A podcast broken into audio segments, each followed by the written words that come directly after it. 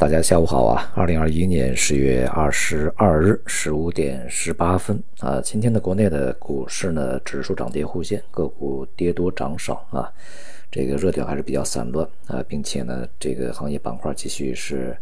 呃严重分化啊，这个跷跷板格局仍然是存在。今天大消费这个是涨幅比较大，而这个资源类啊是这个跌幅巨大。那么这段时间呢，这个。相关部门吧，从高到低啊，比如说从呃国务院层面啊，从这个发改委层面，那么一直呢也是对呃这个资源啊、原材料、大宗商品这边的一个价格比较高，呃，采取了各种各样的一些这个手段和措施来去遏制啊。那么其中呢，就是呃有呃比较严厉的啊这样的一些这个说法出来啊，无论是国常会啊还是。这个发改委啊，都是要严厉打击啊，在这样的一些市场里面的这个投机炒作、囤积积蓄、非法非法哄抬物价啊、非非法炒作等等啊，那么这样的一些这个呃行动啊，或者说是这个呃强调的这种言论吧啊是比较多。因此呢，在这几天里面，大宗商品也是经历了非常大幅度的这个下跌，无论是。呃，煤炭、钢铁还是有色化工啊，都是如此。尤其像煤炭呢，这个动力煤啊，都是连续三个跌停板啊。那么跌下来，这样的话也是对市场啊产生了比较大的这个组合作用啊。不过呢，就是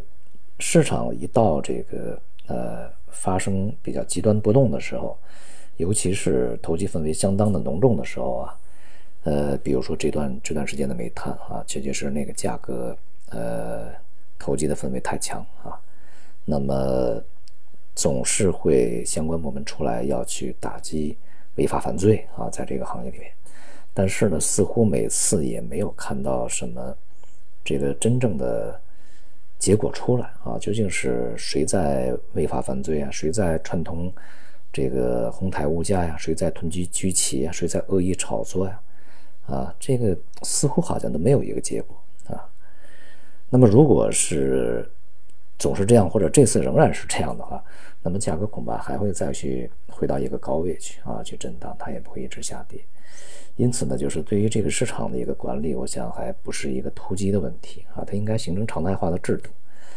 这个日常监管是比较重要，就像股市里面道理是一样啊。不是说你就波动大了以后再去查啊，你平常的时候其实个别的时间、个别的品种啊，虽然说没有像当前这些这个呃商品啊，它的价格剧烈波动对于这个中下游的影响，对于整个经济的影响啊，供应链的影响，呃成本的影响以及通胀的影响这么严重啊，呃，但是呢，这个在日常这个整个的这个日常交易过程中，它也存在这个问题啊，个别品种被操纵。呃，甚至很多品种在操纵啊，无非没有这么严重而已。因此，它应该形成一个常态的、有标准的啊、可量化的、这个可去侦测的、可执行的啊，这么一套体系出来，而不是说一到波动大了以后就去抓人啊，到最后也没抓到，这个也没什么没什么效果，我想啊。但是呢，不管怎么样，这个资源类呢，无论是商品还是这个股票啊，那么其实呢，也都是。面临着一个转势吧，啊，基本上它再去大幅上升，这种趋势性上升几乎可能性很小。那么，所以说资源类的上涨呢，呃，完全或者说是绝大部分的因素是供给因素，而不是需求因素啊，这是现在最大的问题。那么，即便呢，现在这个上游的一些资源类的价格下来，也不意味着未来的通胀压力会这个减轻，尤其是外部啊，外部的现在的压力呢。通胀压力呢，已经是从呃一些原材料的供应啊，这这方面，比如能源、原材料、食品啊，那么转向劳动力啊，这个这个环节啊，那么尤其是供应链这边的一个紧张啊，导致的这个劳动力价格的上升，其实也是意味着在未来通胀的上升压力是非常大。呃，所以呢，这个央行的想法很呃美好啊。这个，但是呢，现实有可能会让央行啊，就是呃，货币政策制定者啊，全球都是这样吧。那美欧，呃，主要是这些地方啊，他们的这个预期呢可能会再次的落空啊，他们不得不在明年呢可能会采取更加严厉的这个方式来去对抗通胀啊。而对中国来讲呢，这个因为我们也是全世界一个重要经济体，也是在全球的这个范围氛围里面的啊，所以说也很难呢，就是说我们的通胀就控制的。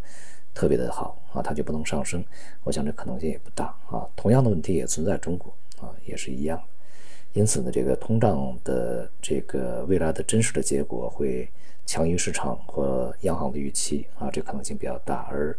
利率的走升呢，呃，也会相对呢是比较确定。那么目前现在美债收益率也是在稳定的上行啊，所以说对于资本市场的压力在未来仍然是持续的。那么我们在这先讲市场的未来的这个。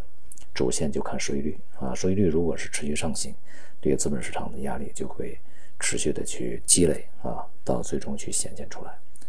那么当前的市场的这个呃，在结构的调整过程中，其实还是压力比较大啊，这点还是要认清。好，今天就到这里，谢谢大家。